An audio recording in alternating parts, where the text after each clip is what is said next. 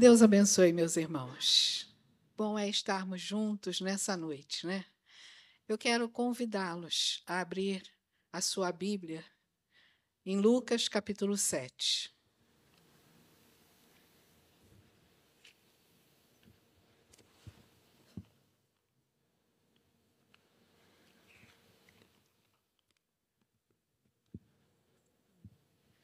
Lucas 7, a partir do versículo 11. É um texto assim bastante conhecido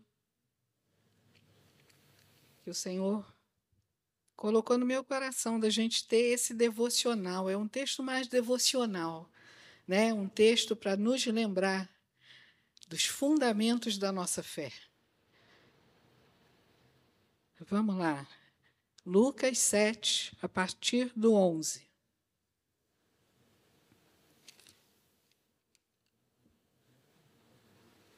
Podemos, amém?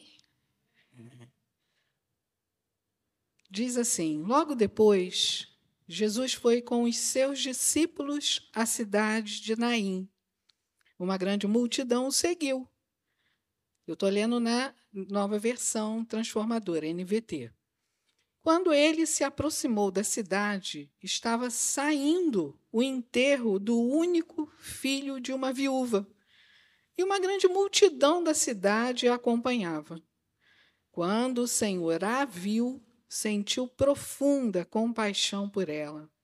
Não chore, disse ele. Então foi até o caixão, tocou nele, e os carregadores pararam e disse: Jovem, eu lhe digo, levante-se. O jovem que estava morto se levantou e começou a conversar. E Jesus o devolveu à sua mãe. Grande temor tomou conta da cidade que louvava a Deus, dizendo: Um profeta poderoso se levantou entre nós. E hoje Deus visitou o seu povo. Versículo 17. Essa notícia sobre Jesus se espalhou por toda a Judéia e os seus arredores.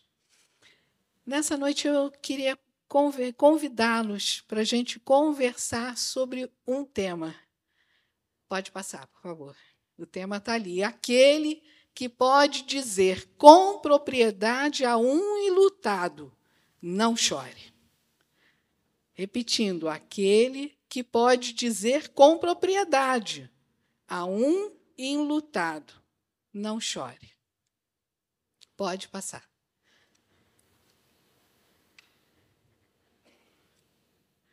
Aí, eu coloquei umas carinhas que todo mundo já viu, né? Em algum momento já viu aí. Quem, quem tem o WhatsApp, né?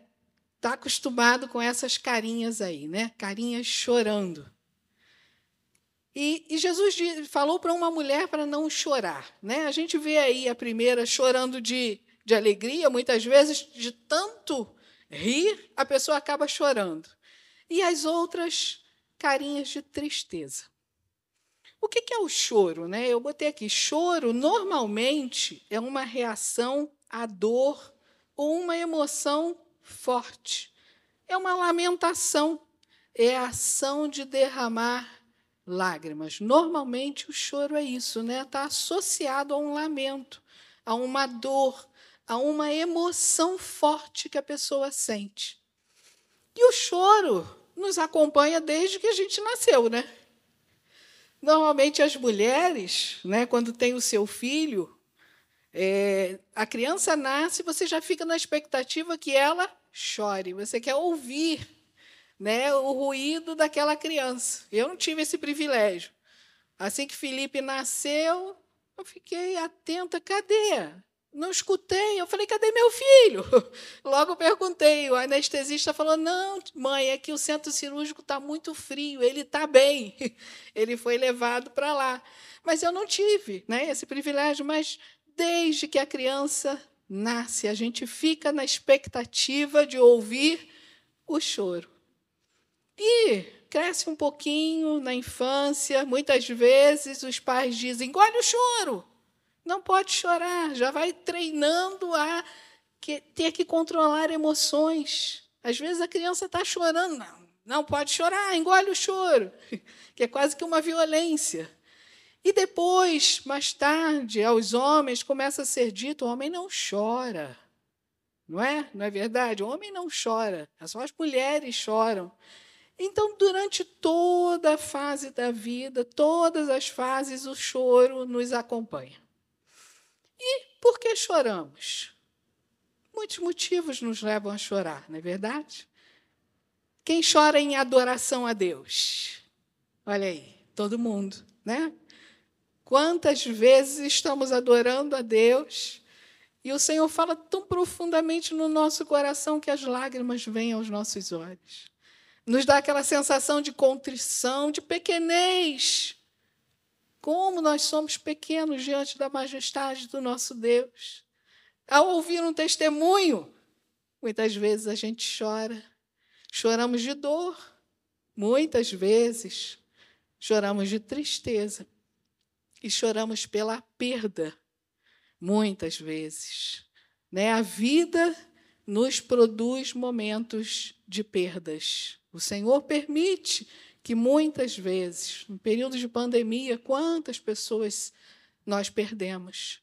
Né? Então, pela perda, muitas vezes nós somos levados às lágrimas. E é o caso desta mulher que nós lemos nesse texto. Pode, pode passar. Uma mulher que estava chorando. Uma mulher, como eu botei ali, uma mulher que a gente pode dar essas quatro características. Uma mulher que era pobre, vivia num lugar é, pequeno, numa aldeia bem pequena. Naim era uma cidade pequena, uma aldeia pequena, uma cidadezinha de poucos recursos. Apesar do nome Naim ser bonita, que, que é, Naim querer dizer de é, aprazimento, de beleza, mas era uma cidade pequenininha, uma vila de um povoado em que as pessoas tinham poucos recursos, então era uma mulher dessa cidade que entende-se que era pobre. Além disso, outro motivo que ela já tinha tido para chorar é que ela tinha perdido o seu marido. Era uma viúva. E naquele momento, além de ser conhecida como viúva, ela tinha perdido seu filho. Se até aquele momento as pessoas olhavam, se, por exemplo, se pedisse uma referência e alguém perguntasse: quem é aquela mulher? Ah, aquela mulher, ela mora ali, é aquela viúva.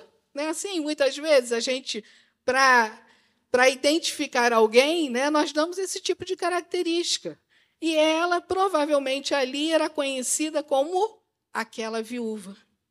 E que a partir desse dia em que ela estava enterrando seu filho, provavelmente, se alguém quisesse fazer uma referência a ela, diria: é aquela mulher viúva e sem filho. Tinha ou não tinha motivos para chorar. Porque uma mulher era educada, educada para é, ser doméstica, cuidar do lar, cuidar da sua família. Ali ela teria a segurança, ali ela teria a companhia, ali ela teria o sustento. Então, dizem os pesquisadores que perder o filho, perder o marido e depois perder o filho seria, eu anotei aqui, o extremo da aflição. O máximo, o pico máximo do sofrimento para uma mulher. Pode passar. E aí, eu procurei achar no texto três motivos pelos quais Jesus pôde dizer com propriedade: não chore. Porque se fosse eu, se fosse você a falar com um ilutado, chegar para ele e dizer assim: ah, não chore. Não parece até uma coisa fora de contexto? Não parece uma coisa absurda? Você chegar para alguém que já perdeu seu marido e está indo enterrar seu filho e dizer não chore? Eu conheço uma pessoa que ela perdeu seu marido. E depois ela foi às redes sociais é, para dizer assim: gente, não me fale para não chorar. Ela disse que muitas pessoas chegavam para ela e diziam: não, para de chorar. Ela disse assim: não me fale isso. Eu não vou parar de chorar, eu perdi o meu marido. Então, por que, que Jesus falou com propriedade? Ele tinha autoridade para chegar diante de uma mulher que estava com o seu filho, ela ia à frente do cortejo, atrás dela vem o filho morto, carregado, e ela chorava copiosamente, e Jesus chega para ela e diz: Não chore. Por que, que ele falou com propriedade para essa mulher? Pode passar, vamos ver o primeiro motivo. Primeiro motivo: Jesus viu a mulher e se compadeceu. Vamos olhar aí o versículo 13.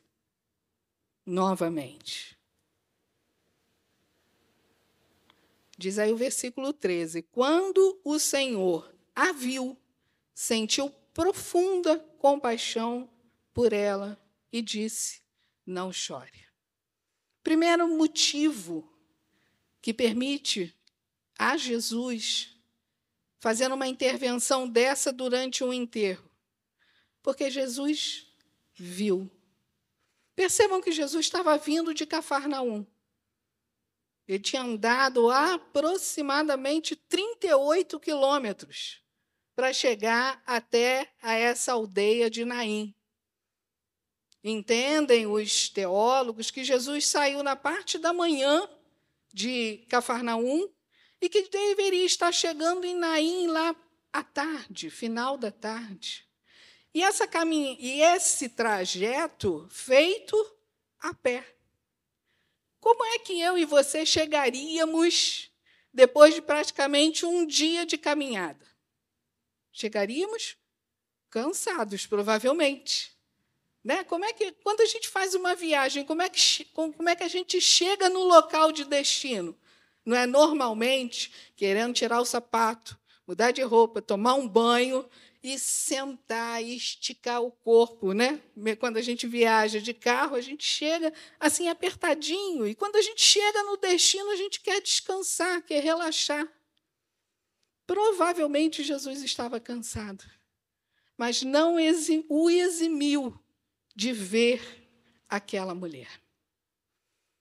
Ah, mas Cláudia, mas ela estava sendo vista por muita gente. O texto diz que ela estava seguida de uma multidão que saía com ela na cidade, então ela estava sendo vista por muita gente. E Jesus chegando também com uma multidão.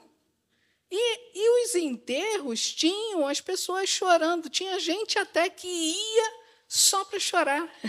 As carpideiras, elas iam ali, entravam no cortejo para ir chorando. Eram profissionais que participavam dos enterros fazendo isso, chorando. Mas, ali naquele tumulto, mesmo cansado, mesmo no final do dia, Jesus viu aquela mulher. Esse é um dos temas que eu mais amo na Bíblia, no Evangelho. É que nunca nós estamos ocultos do olhar do Senhor. É, nós lemos hoje, a leitura de hoje falava de Ezequias. O profeta Isaías foi lá e falou: Ezequias, põe em ordem a tua casa que você vai morrer. E diz o texto que Ezequias virou para o lado e começou a chorar. E aí Deus fala com o profeta Isaías, que nem tinha acabado de sair, volta lá, e diz para Ezequias: Eu vi as tuas lágrimas e ouvi a tua oração. O salmista, no Salmo 139, ele diz que o Senhor nos conhece, nos sonda. Se a gente subir, lá Deus vai estar. Se a gente descer, lá o Senhor vai estar e vai nos ver. O salmista diz assim: se eu achar que as trevas vão me esconder, diz que nem as trevas nos escondem, porque para o Senhor a luz e as trevas são a mesma coisa. Outro texto que eu gosto muito sobre o ver é Agar no deserto. Quando ela sai com seu filho, com Ismael, e ela chega lá, o menino com sede, e ela deixa o menino e vai para o canto, e o anjo do Senhor aparece a ela e diz que ouve, que viu a aflição do menino. E ali muda a história de Agar e ela diz: O Senhor que me vê. Põe até o nome do poço. Então nós nunca estamos isentos, ocultos do olhar do Senhor. Ainda que você ache que você, ah, eu vou fugir de Deus. Adão achou que podia fugir de Deus. E Deus o encontrou, Adão, aonde tu estás? Não há nada, não há lugar nenhum, não há situação nenhuma que possa nos encobrir do olhar do Senhor. E o Senhor viu aquela mulher. E o Senhor não só viu aquela mulher, mas a outra palavra que eu botei ali em vermelho foi compadeceu. Vejam o que diz aí o texto, versículo 13. No meu, nessa versão aqui diz profunda compaixão. Porque compaixão, lá da palavra grega, fala de entranhas, fala de intestinos. Por isso que fala de profunda compaixão. Em outras versões diz assim, íntima compaixão. Você sabe quando a gente diz assim, ai, doeu na minha alma, que mexeu profundamente com você? Então aquela visão que Jesus teve, aquela situação, o choro daquela mulher, mexeu com as entranhas de Jesus. Lá dentro, ele, ele foi movido. Vocês vejam, uma coisa que me chamou a atenção enquanto eu relia esse texto: não houve um pedido. Alguém pediu para Jesus fazer alguma coisa? Ele pediu fé daquela mulher? Não. Ali foi um ato do próprio Senhor, na sua identificação conosco, na sua identificação com a raça humana. Jesus, ao ver aquela mulher, mais do que pena, porque muita gente ali deveria ter pena dela, né? Está com dó. Mas não. O Senhor moveu-se interiormente para fazer alguma coisa por aquela mulher. Muitas vezes, voltando no olhar, a gente tem um olhar furtivo, não é verdade? Para as situações que nos causam uma certa comoção, uma certa estranheza. A gente diz assim: ah, não vou nem olhar, não é isso? Muitas vezes a gente passa por um acidente, ai, não, não vou nem olhar. Passa por um enterro, não, não vou nem olhar. Né? Mas o Senhor voltou os seus olhos e moveu-se na direção daquela mulher, se compadeceu dela, sentiu a sua dor, permitiu que a sua alma, o seu espírito se envolvesse naquela situação. Então, esse é o primeiro motivo. Por que, que Jesus pôde, com propriedade, dizer para ela: não chore? Porque ele viu a dor e se compadeceu dela. Vamos para o segundo motivo. Segundo motivo, versículos 14 e 15, a parte A. Vamos ler aí, versículo 14. Então foi até o caixão, tocou nele, e os carregadores pararam e disse: Jovem, eu te digo, levante-se. O jovem que estava morto se levantou e começou a conversar. Jesus tem poder sobre a morte havia um processo ali de deteriorização instalado naquele corpo. Não é verdade? Provavelmente eles enterravam ainda no dia da morte. Mas a Bíblia não diz por que, que aquele jovem morreu. Acredita-se que o filho era jovem. E não diz o porquê da morte, mas havia ali já um processo de decomposição, um início de processo é, instalado ali. E vejam que Jesus, outra coisa que eu, lendo esse texto, me chamou a atenção. Jesus fala com o morto. Jesus fala para ele: jovem, eu lhe digo, mas não estava morto? Mas Jesus tem poder sobre a morte. A morte não pôde deter, não pôde impedir, não pôde tornar os ouvidos surdos daquele jovem. Quando Jesus fala, a vida se instala, a vida reaparece, a morte é obrigada a se retirar. Lembrei-me aqui de dois outros casos. Essa foi a primeira ressurreição que Jesus fez. Essa foi a primeira. Mas os evangelhos falam de mais duas. Vocês devem estar lembrando. A segunda foi da filha de Jairo. E também, nesse caso, diz que Jesus entra na casa de Jairo e diz para a menina que estava morta: Menina, levante-se. E a menina reviveu. Mais um caso em que Jesus teve poder sobre a morte. A morte não pôde deter aquela criança de se levantar. O terceiro caso de ressurreição, todos devem estar lembrando aí. Lázaro, a ressurreição de Lázaro. Jesus chega em Betânia e as irmãs dizem: Ah, Lázaro morreu. Se o senhor estivesse aqui, Jesus diz: aonde o colocaram? E ele chega lá, manda que tirem a pedra. E o que ele diz? Lázaro, sai para fora, ou vem para fora. Mais uma vez, Jesus falando com um que estava morto, e a morte não pôde deter. Então, o segundo motivo pelo qual Jesus falou com propriedade: não chore, porque ele viu a mulher, ele se compadeceu e ele tem poder sobre a morte. Jesus sabia que a palavra dele não ficaria vazia, que ele teria o poder de devolver àquela mulher o ente querido que ela estava levando para enterrar. Terceiro motivo pelo qual Jesus pode falar com propriedade, não chore. Irmãos, eu queria encher esse slide com essa carinha sorrindo. Eu botei algumas, mas eu queria encher ele todinho com essa carinha sorrindo, porque imagina, imagina aquela mulher ao ver o filho dela se levantando e conversando.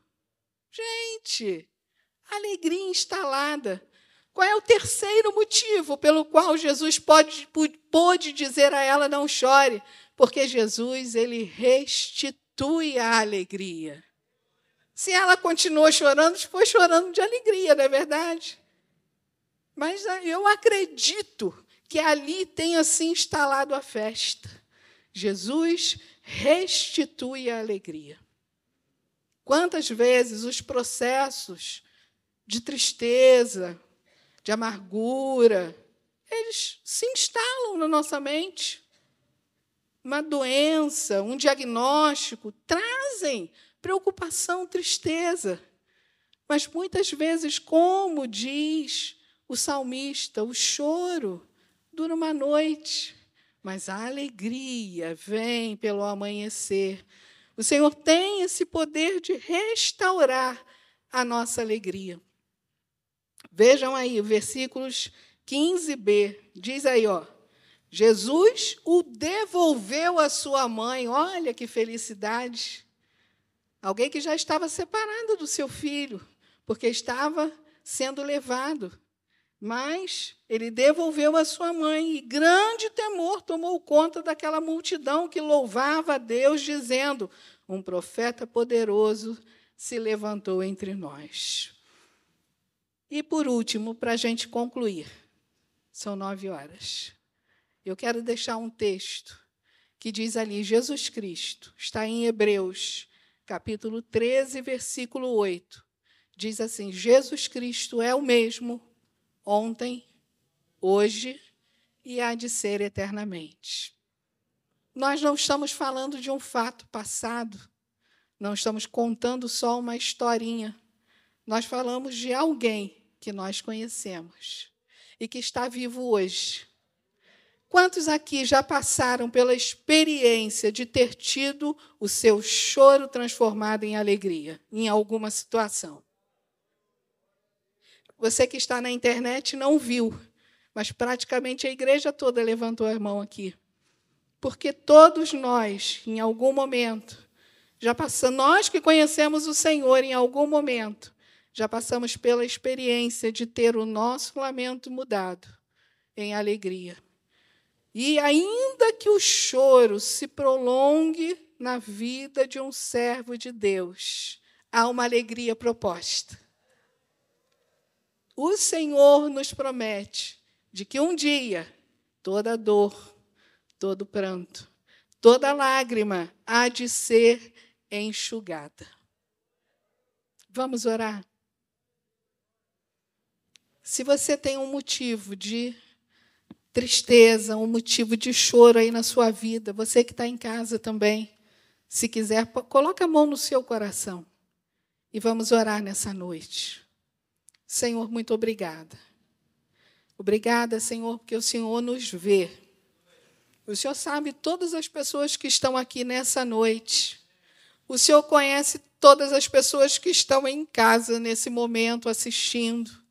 O Senhor conhece aqueles que vão ouvir essa palavra ainda futuramente. Tu conheces a todos, Senhor. Tu vês a todos, Senhor. E mais do que nos vê, o Senhor se compadece de nós, ó Deus. O Senhor conhece a nossa estrutura, sabe que nós somos pó. Ó Deus, e o Senhor se compadece de nós. E, Senhor, te pedimos que o Senhor venha restaurar a alegria, Senhor. O Senhor vem estancar o processo de morte, o Senhor vem estancar o processo de tristeza, o Senhor vem estancar o processo de amargura, o Senhor vem estancar o processo de incredulidade, Senhor. Oh Deus, em nome de Jesus, alcança todos nós, Senhor, nas nossas dores, nos nossos impossíveis, Senhor e traz-nos esperança, traz-nos alegria, Senhor. Restaura, Senhor, a sorte do teu povo, do teu filho que nessa noite clama a ti, Senhor, por uma intervenção, por um carinho, por um cuidado. Muito obrigada, Senhor, pela tua palavra. Glórias ao teu nome, em nome de Jesus.